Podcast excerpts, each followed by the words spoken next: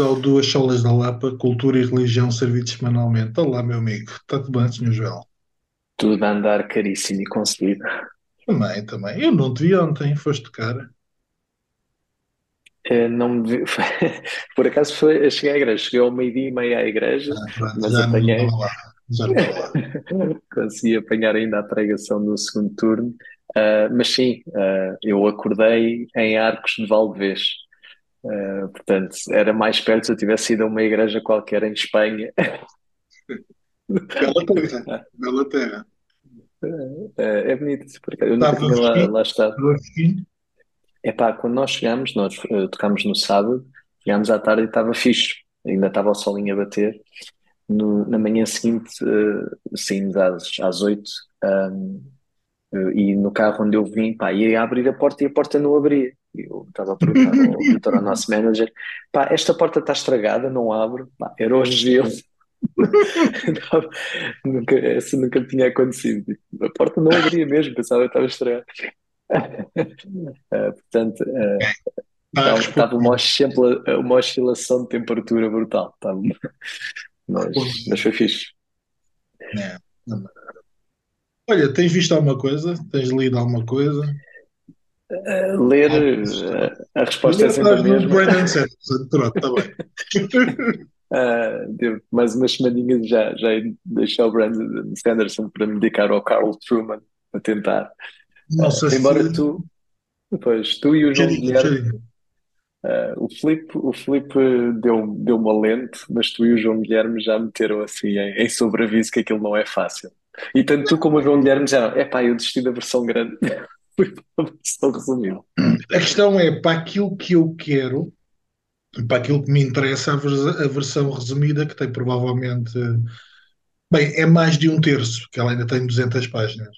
Mas serve-me, serve-me. Eu não preciso estar a saber tantas discussões eh, tão pormenorizadas. Ok.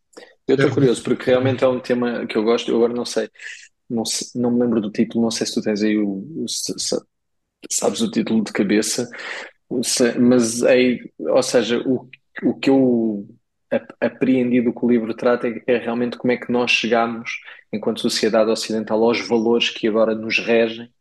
Ah, e acho que aquilo começa tipo, é quase uma lição de história desde os anos, creio, dos anos 60 até cá, e porque é que o homem, desde a evolução sexual, o homem ocidental foi chegando ao ponto em que está e a acreditar nas coisas em, em, em que acredita, Tu ou que não acredita. Tu tens o The Rise and Triumph of the Modern Self.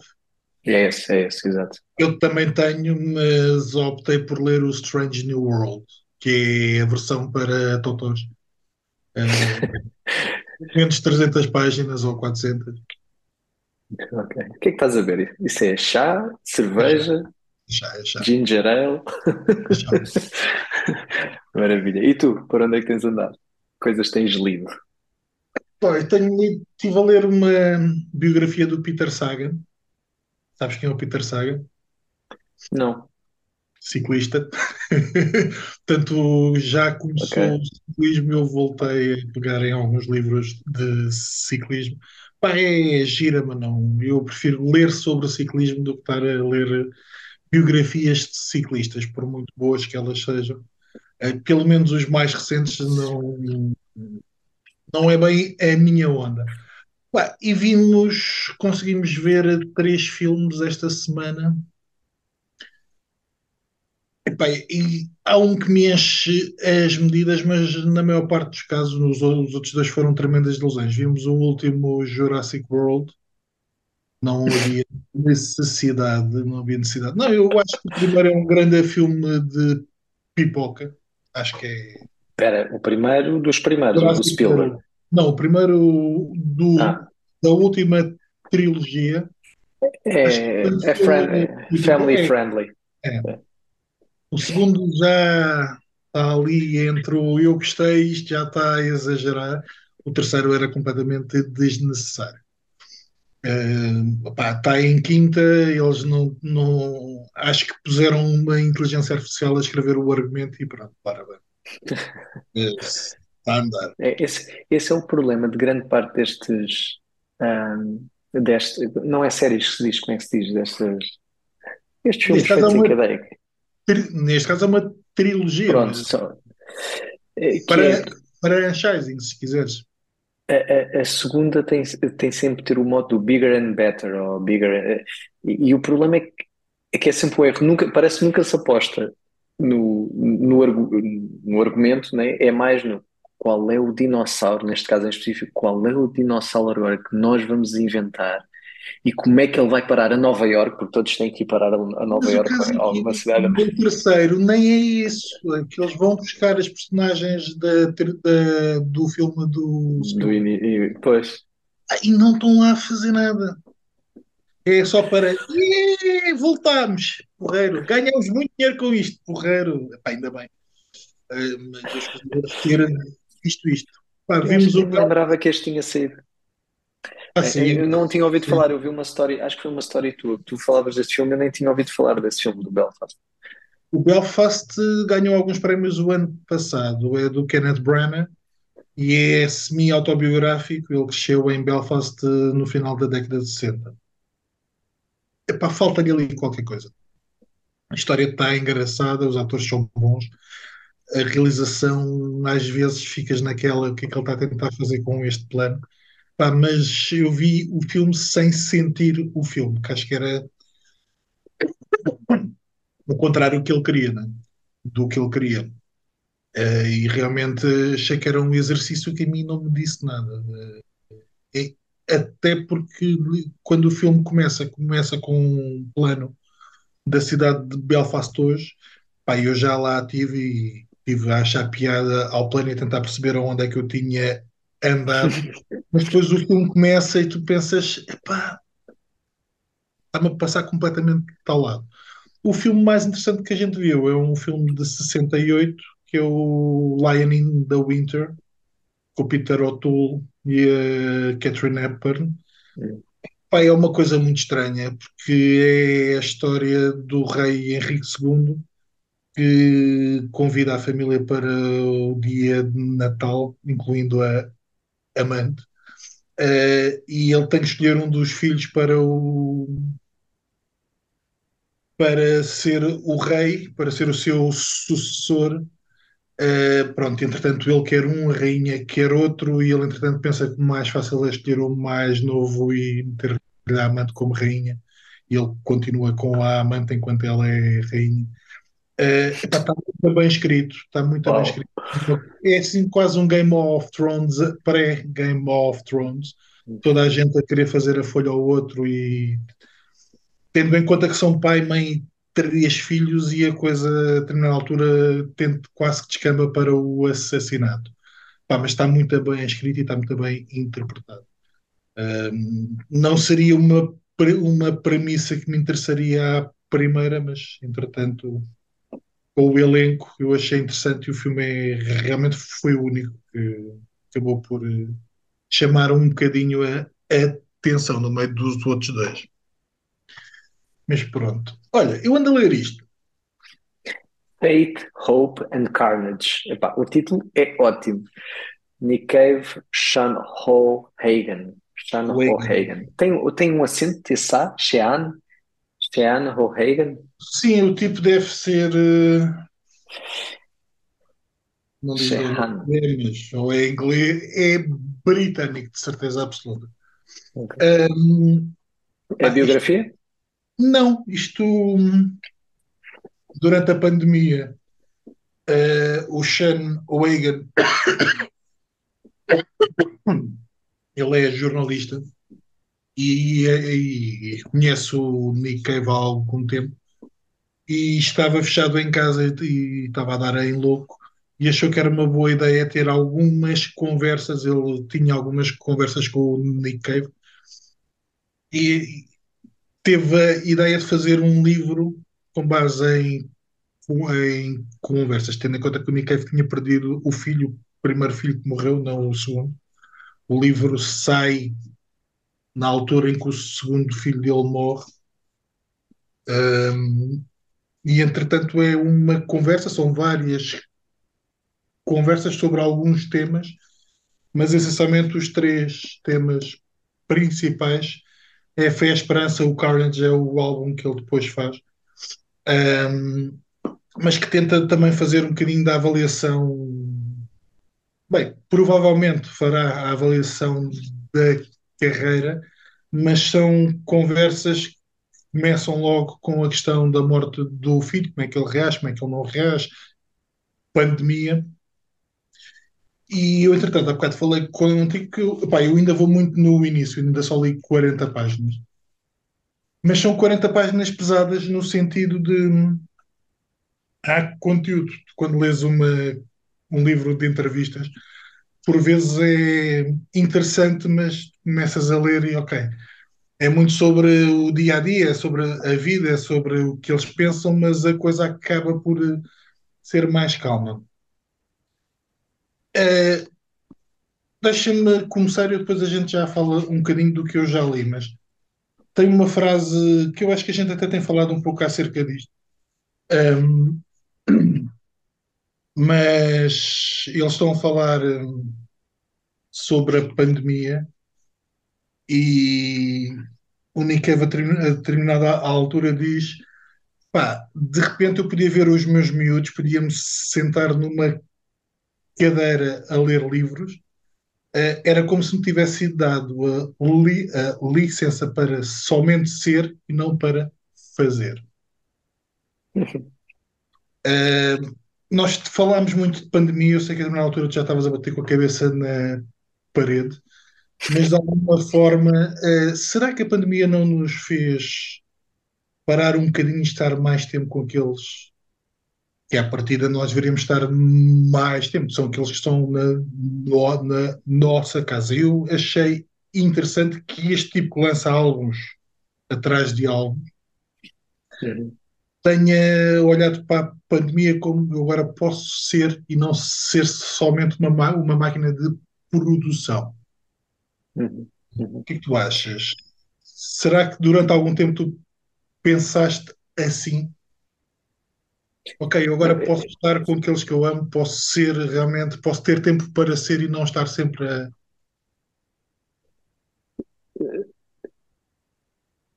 O que. O, o... Ou tu não sentes essa compartimentalização tão a fundo?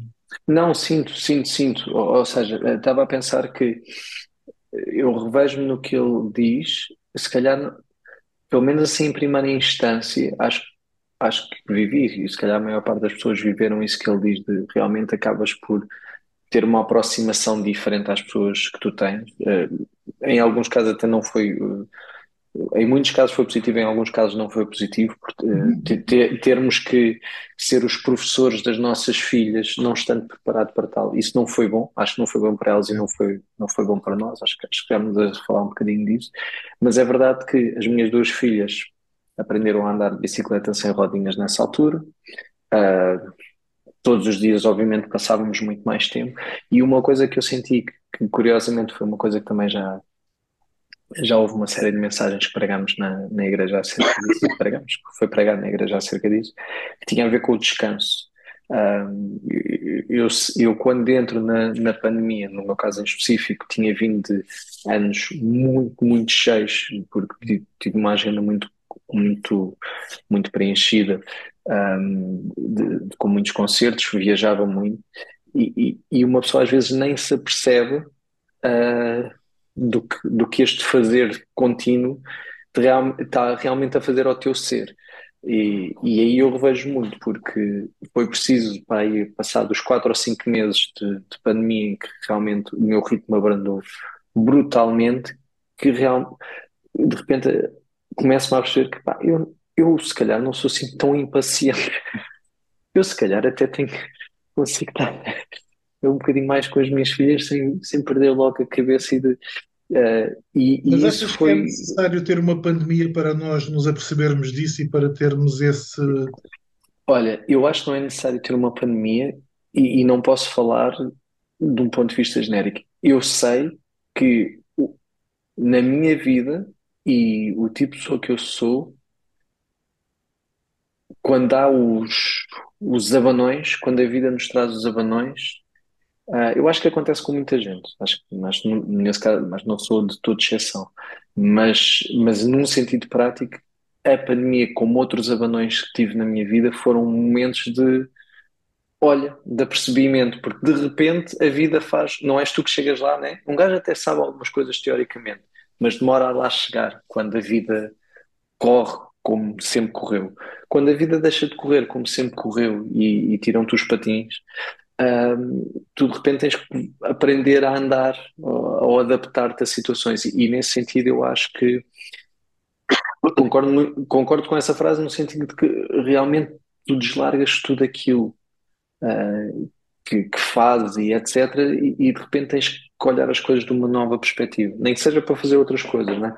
mas, mas revejo-me revejo nisso, sem dúvida. Uh, yeah. Sim, não, eu olhei um bocado para a pandemia também como esse período de acalmar, de, uhum que é estúpido. repara, eu estava a ler isto e estava a pensar: tu precisas de uma coisa deste tamanho para teres tempo para ler, para teres tempo para estar uh, com os teus filhos, para teres tempo para perceber que podes ser em vez de, de só fazer. E eu diria que em maior ou em menor medida, todos nós somos um pouco assim, estamos num determinado ritmo uh, que é difícil embora seja muito fácil, mas é difícil deixar que ele continue com aquele ritmo.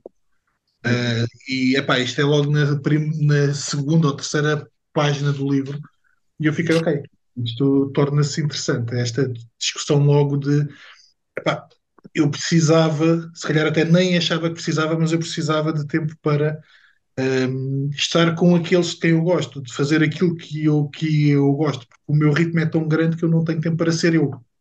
Uhum. Por exemplo, uma coisa que nós também já falámos aqui, que, que eu revejo muito uh, nessa frase que tu estavas a dizer, foi, por exemplo, um período em que as pessoas estão obrigatoriamente mais afastadas e têm que estar de máscaras, ao mesmo tempo é um período em que a igreja se enche. Estás a ver? Que é aquela coisa, tu de repente deixas estar na azáfama do fazer e começas a olhar para quem tu és e uh, pobre homem que sou, e de repente, uh, não querendo uh, filosofar-se demasiado mas nesta procura de quem tu és, tu te sentes necessidade de perceber que uh, há mais do que eu a acontecer. E, e nesse sentido é, é, muito curioso, porque são estes momentos da bala às vezes que, que é o que tu dizes, mas porquê é que isto não acontece mais facilmente Pá, é a nossa natureza. Porque, porque é que a Europa agora se afasta e o mundo ocidental se afasta tanto daquilo que foram as bases ou uma grande parte da sua construção? A vida corre-nos demasiado bem e os outros países. Estás a pegar por aí. O segundo capítulo é uma discussão sobre hum, espiritualidade, religiosidade, procura de Deus por parte do Nick Cave. E torna-se interessante porque o tipo está a entrevistar, vê-se claramente que ele hum, está do outro, está no outro espectro. Ou seja, ele até brinca um bocado, até goza um bocado uh, com esta noção que o Cave tem de muito abertamente dizer que anda à procura de alguma coisa ou que andou sempre à procura de, de alguma coisa. Um, e eu pensei estou a ler isto. Pá, por exemplo, um, ele está a falar de ter tido algumas experiências religiosas ou não, ou espirituais. Um, e uma das respostas do tipo que está a falar com ele é: Ah, they were lying to you, even then. Ou seja, ele está sempre naquela coisa de estás enganado ou estás-te a enganar. E depois é interessante porque muito desta procura de um sentido ou do, do mundo espiritual de Deus ou de quem é Deus uh, vem muito depois da morte do filho, vem muito depois do chão lhe ter caído. Uh, epá, e torna-se interessante porque ele diz: uma, Eu ouço Nick Cave desde quase sempre. Uh, portanto, o Nick Cave anda a fazer música desde a década, do início da década de 80 provavelmente o primeiro álbum que li é de, o primeiro álbum que ouvi, comprei é de 90 e pouco. Um, e há uma altura em que ele diz: Todas as minhas canções andam à procura de alguma coisa. Eu sempre andei à, à, à procura de Deus. E o outro diz-lhe: Tudo? Todas? Sim, todas. Não, mas olha que eu casei ao som de essa também, cala-te, que eu não quero saber, porque eu casei ao som música e essa música não tem esse sentido para, para mim. E eu aquilo que eu estava a pensar é de que forma é que nós E, e nós já falámos um pouco acerca disto, mas nós estamos habituados e nós falamos aqui, por exemplo, de fé, falamos de questões de fé, falamos questões eh, daquilo em que nós acreditamos. Provavelmente estamos habituados a falar com gente que acredita e de vez em quando até com gente que não acredita. Mas para mim foi estranho ter duas pessoas que não acreditam propriamente uma que está do outro lado. ok, eu fechei a parte da espiritualidade, acho que isso não está dentro do meu âmbito racional, e depois outra que anda à procura de alguma coisa. Até que ponto é que nós estamos preparados para entrar em conversas destas?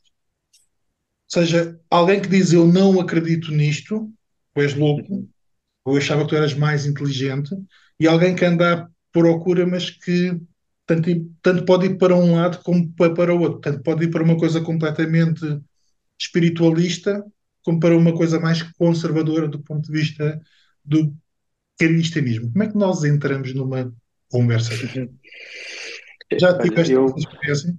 não, eu já tive essa experiência e já acho que a maior parte das experiências que tive até nem foram. Houve experiências boas, mas acho que a maior parte delas não foi muito boas, ou pelo menos naquilo que os meus olhos puderam ver, sabe? Porque depois sinto sempre que estas discussões às vezes são discussões que, que não é uma procura, ou, ou seja, não é uma procura de, de se chegar a uma verdade ou, ou de termos real, ou, ou, ou ou de querermos mesmo que, Mas parte do princípio que é, que Cristo. nós entramos. Como é que nós entramos na conversa ou como é que. Como é que, sim, imagina que estás entre duas pessoas com este prisma. Uma claramente que não quer ter eh, conversa, mas a outra que está aberta a qualquer coisa. Uhum. Tiveste essa experiência? Alguém que tivesse aberto a qualquer coisa e que tivesse. Não, tenho essa experiência, tenho, é assim, há, há- há sempre uma coisa, eu, eu, eu, eu- eu tendo sempre muito mais a, a simpatizar com aqueles que estão totalmente fechados à fé do que aqueles que aceitam tudo. Eh, ou seja, eu tenho muita dificuldade, não tenho muita dificuldade, tenho dificuldade com ah, a tua verdade. Ainda bem que isso funciona para ti. Ah, é coisa que acreditas. Ah, pedirem para orar eu e se apanharem ali o outro amigo que é muçulmano ou qualquer coisa, também pedem, se apanharem o outro que é hindu e não sei o quê, faz lá as mesinhas. Ou seja, tenho sempre, tenho sempre mais dificuldade com esse tipo de, de postura porque, porque o outro pelo menos tomou uma, há uma decisão tomada que é eu não quero, eu não acredito e etc. Quando tu estás na, usando uma palavra bíblica, né? Quando tu estás naquela mornidão que eh, eu vou a todos, estás a ver? Uh, chateia, chateia mais, parece que eu vou a todos, algum, algum há, há de dar. Nesse sentido, eu, eu, eu prefiro um, um ateu muito convicto. Uh, Mas eu, conhe- eu, eu conheci várias pessoas que foram salvas no meio das iurdes. Uh, foram àquilo, deixaram-se movimentar por aquilo, foram enganadas, uh, foram abaixo porque foram enganadas, mas reconheceram que havia alguma coisa para além. Mas aí, mas mesmo assim, o caso que eu estou a dizer, ou seja, mas uma coisa é, uh, e eu não conhecendo a, a realidade da IURD, só o que eu ouço falar, portanto, é, é o que conheço, Mas o que eu estou a tentar dizer é, mas a mais ou bem, procura de qualquer coisa e, no entanto, se encontraram no meio do mais errado que havia. sim, sim, sim, não, mas é por o que eu estou a dizer é, às vezes o que eu sinto, se calhar expliquei mal, mas o que eu sinto não é as pessoas que andam à procura, é as pessoas que, não querendo sair do sítio em questão, olham para todo o lado e tudo está bem. Estás a ver? Tipo, Uh, e nesse, e nesse, nesse prisma hoje podem ser cristãos porque lhes dá jeito de ser cristão porque estão cristão, a seguir amanhã podem ser muçulmanos porque para mim uma pessoa que entra na IUD, por muito errado que seja aquela personagem da múmia que traz todos os o lembro tu, tu, tu, tu lembras-te? Há uma personagem da múmia que é completamente escarosa que é um tipo egípcio que tem ao peito um, uma cruz, tem todos os símbolos Exatamente e não é morto pela múmia porque ela está à procura de qualquer símbolo, a determinada altura há um símbolo que a múmia reconhece. Ok, tu. É, é isso, estás a ver? Para mim, uma pessoa que, que entra na Euro, é, é, o que tu dizes, isso. E é por isso que eu acho que, é, que eu acho que não, que nós temos a certeza que mesmo o pior dos ateus pode ser salvo, quer ele queira, quer não. Isto vai muito, vai muito para lá da, da, da vontade ou que as pessoas podem acreditar hoje e, e amanhã terem a sua vida totalmente transformada. Uh, Paulo, Paulo, uh, acho que é um bom exemplo, acho que é um bom exemplo disso.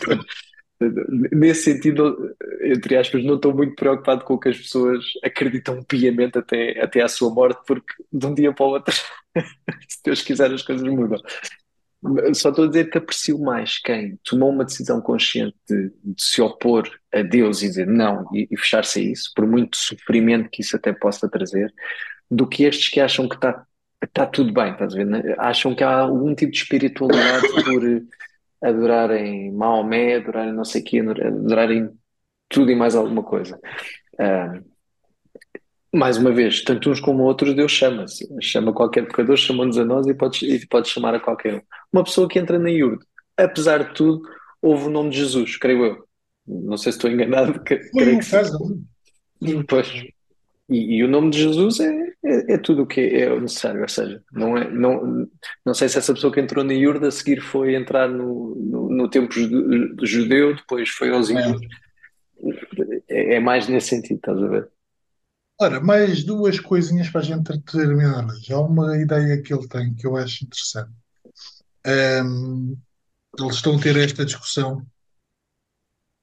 uh, e ele diz, pá, ele está a falar muito das canções que faz um, e muitas das canções dele têm imagens bíblicas, ou seja, ele é um leitor da Bíblia e mais do que procurar na Bíblia a salvação ele procura na Bíblia, ou usa a, Bí a Bíblia como uma, uma forma de ir buscar ideias e imagens.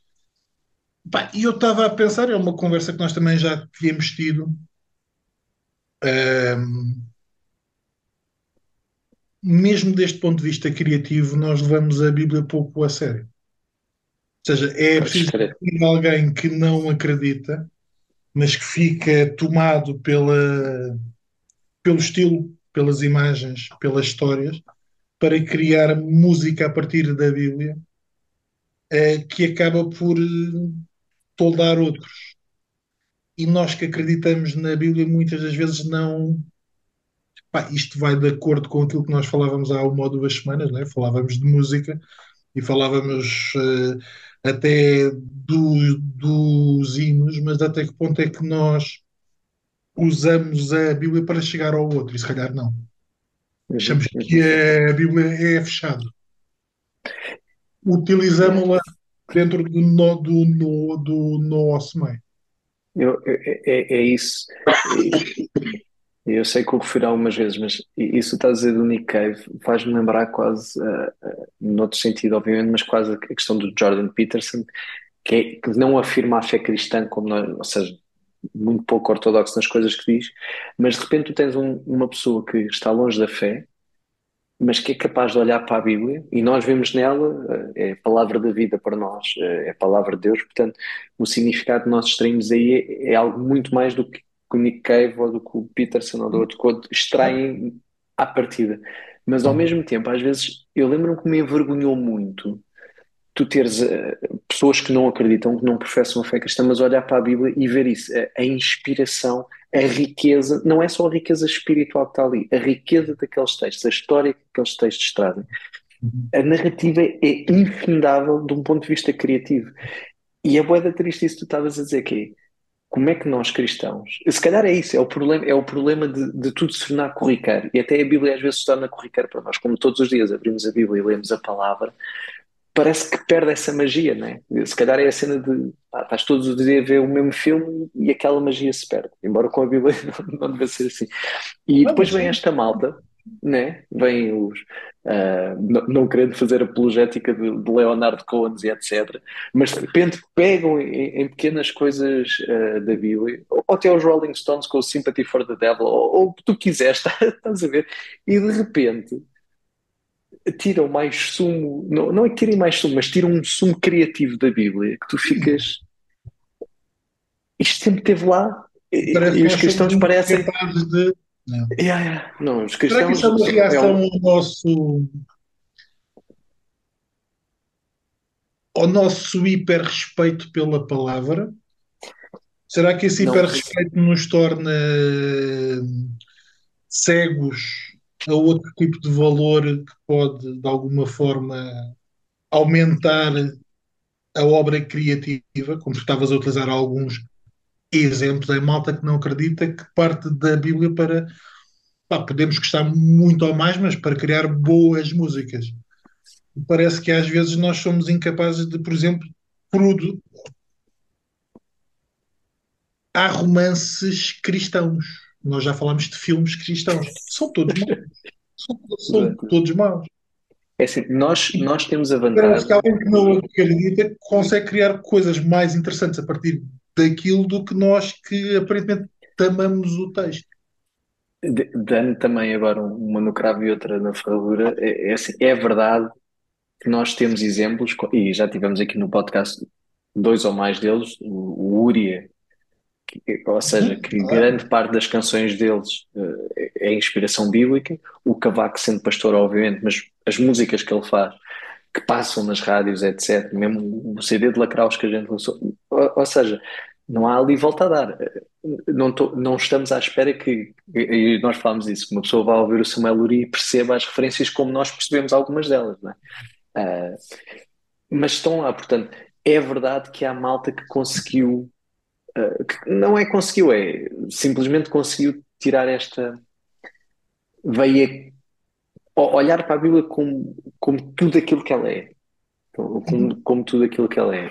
E isso acho poderoso. Eu, eu sei que sempre sofri do outro mal, que é, é, é preciso olhar para os outros e perceber, é pá, espera aí, se calhar, se calhar isto aqui é mais rico do que, do que eu pensava. E não há riqueza maior do que olharmos para a Bíblia e realmente vermos a palavra de Deus. Mas é verdade que sendo a palavra de Deus, quer dizer que também, a nível de criatividade, tudo o que melhor se pode fazer, literário, etc., eu acredito também tem que estar lá de alguma maneira, né? É, e, e, é verdade que é fixe ver, gosto, gosto imenso de ver malta que não professa a fé como nós, de olhar para a Bíblia e, poça, isto, isto tem, aqui, tem aqui qualquer coisa. Realmente não é. tem aqui qualquer coisa. Eu estava a escrever hoje um texto sobre outra coisa qualquer. Era sobre o Lion in the Wind. Um, e há uma coisa que eu gosto no in the Winter é eu não percebo todos os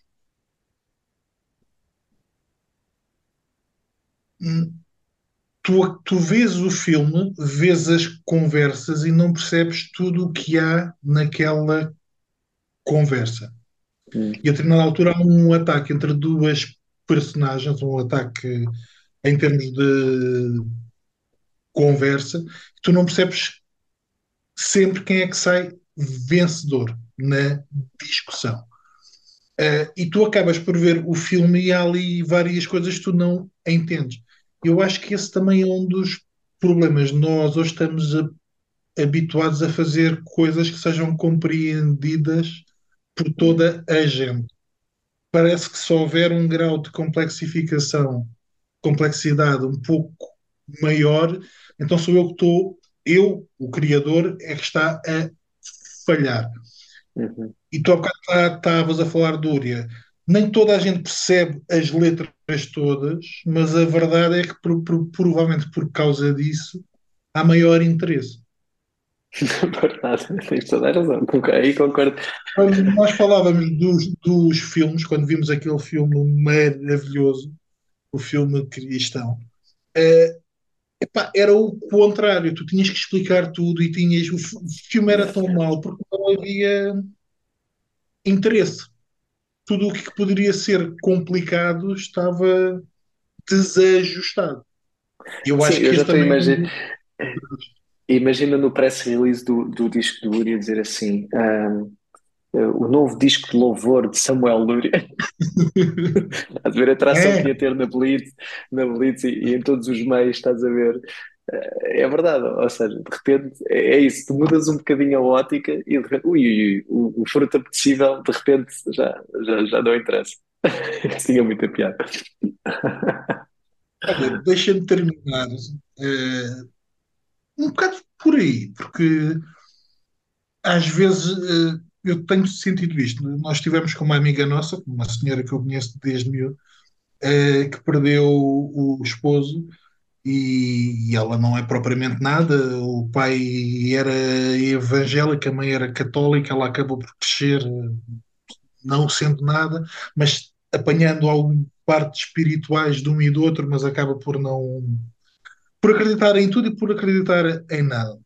Uhum. E é complicado quando tu vais ter com alguém eh, que te faz perguntas muito diretas sobre ele está melhor, não é? Ele agora está melhor. Do nosso ponto de Pois. vista, há coisas que nós temos dificuldade em. Nós podemos tentar trazer paz para a pessoa, mas há coisas que eu não me sinto à vontade para Sim, sim, sim. dizer. Ahm, mas o Nick Cave, a determinada altura, eles estão a falar sobre a morte do, do filho. Ele diz que hum, a dor coletiva pode trazer mu- mudanças extraordinárias, um tipo de conversão do espírito e com isso grande oportunidade. Isto é forte, provavelmente ele vai ver isto de uma forma diferente de nós. Eu diria, sim, olha, este gajo lê os Evangelhos, está, estás certo, estás certo. provavelmente não. Eh, o que também nos demonstra que as palavras e os termos podem ser utilizados de forma distinta, mas nós, eu diria que nós temos tido, é, é- temos tido essa experiência e temos visto isso acontecer. Uhum. é? E já temos falado muito sobre dor, sobre Sim, sim, sofrimento, sim. já temos falado muito sobre o estranho que é Deus utilizar a dor e o sofrimento para renovação, para salvação, para transformação. Hum, pá, e o livro está a ser in- interessante porque não vem de um, não vem de um pastor, não vem de um lado reli- religioso conservativo ou reformado, bem pelo contrário, mas que nos mostra que provavelmente há aqui gente a debater-se com questões destas. Uhum. E aquilo que tu há bocado dizias, e a morte do filho foi também um, provavelmente não uma coisa muito conservadora da forma como nós o encaramos, mas foi um acordar para há aqui qualquer coisa que eu preciso. Yeah, yeah. Não, é, é- é- foi Mas quando pronto, tu mandaste aquele podcast, que eu já não me lembro do nome, eh, que, que falámos aqui, que ele ficou paraplégico. Ah, Uhum. o, o, poder é isso, é, o é que tu dizes, a forma como Deus escolhe fazer as coisas é, é estranha, e, mas que está presente em toda a Bíblia e que realmente o sofrimento abre portas para coisas melhores, está. Aliás, foi através do sofrimento do sangue vertido de Cristo que nós podemos ter, ter a salvação. Portanto, é é tudo um- uma grande estranheza, um grande paradoxo, mas, mas a verdade é bom ver que as pessoas podem ler a Bíblia e podem ver a história de, de Cristo e achar que horror, um Deus, isto não faz sentido nenhum. Eh, sofrimento, eh, que horror. Eh, Mas é bom depois ver também pessoas como o que não acreditam, mas ver a, a renovação ou o princípio de uma renovação que ocorre por causa desse sofrimento. E nesse caso, se calhar, se calhar há- há uma oportunidade para as pessoas verem que se calhar a Bíblia não é assim tão tonta nas coisas que diz. São realidades que podem ser muito estranhas à partida. É verdade. É, é- já- e a Bíblia também fala disso. É, é, é, é- é- é loucura, é, é loucura para o mundo as, muitas das coisas que, que a Bíblia diz. Mas depois vais a ver faz um bocadinho mais fundo e vês que, epá, mas realmente há coisas a acontecerem com pessoas que não acreditam que, que até vão de encontro ao que a Bíblia fala. Hum. Impressionante. Olha, pessoal, material para mastigar. Fé, esperança, Carnage, agora está Carnificina. Seria Carnificina. carnificina. É. Mas há material para ler e para mastigar. E eu lembro-me toda a gente, bem, toda a gente, muita gente gozar comigo por eu ouvir Nick Cave. Eu lembro que o primeiro álbum que comprei era o Murder Ballads e todas as canções são histórias de assassinatos. É pá, que maravilha. É um grande álbum, é um grande álbum. Uh, mas depois, e tem uma última canção, depois de tu ouvires não sei quantas canções sobre assassinatos, tem uma versão de uma canção do Bob Dylan que é Death is Not the End, em que todos os convidados cantam com ele o Death is Not the End. Um, mas pronto, pessoal, comprem, está editado em português, não sei agora por quem, mas pode ser interessante até para mastigar um bocadinho todas estas questões e mais, como eu vos disse, eu só li 40 páginas. Já, Já deu para voltar. um podcast, agora, portanto, dá para mais uns 10. Os próximos estão feitos. É isso mesmo. Então vá, meu amigo. Boa semana. Um abraço. Até para a semana.